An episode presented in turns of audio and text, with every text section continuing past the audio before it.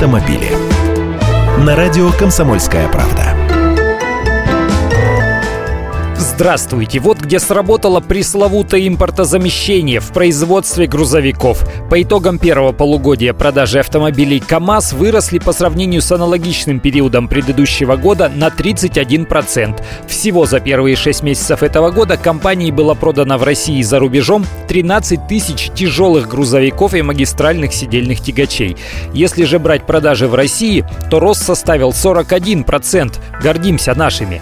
Доля КАМАЗа на российском рынке грузовых автомобилей массой свыше 14 тонн выросла с 53% до 63%. Причина понятна. Иностранные машины из-за разницы курсов валют поднялись в цене до заоблачных высот.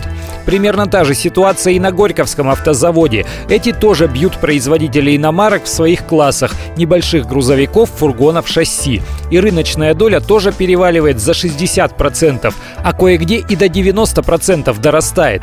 Эти предприятия рентабельны, приносят доход, а при нынешнем курсе их продукция становится более конкурентоспособной и на экспортных рынках, по крайней мере в соседних государствах. В этом направлении, кстати, решили двигаться и производители легковушек. В старую Европу нам дорога заказана, но в соседние страны, в Азию и Африку мы вписываемся. По крайней мере, легко можем предложить цену до 10 тысяч евро за автомобиль. Темы сильны.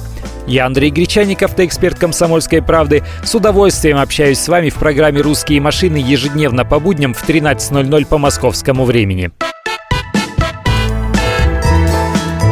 Автомобили.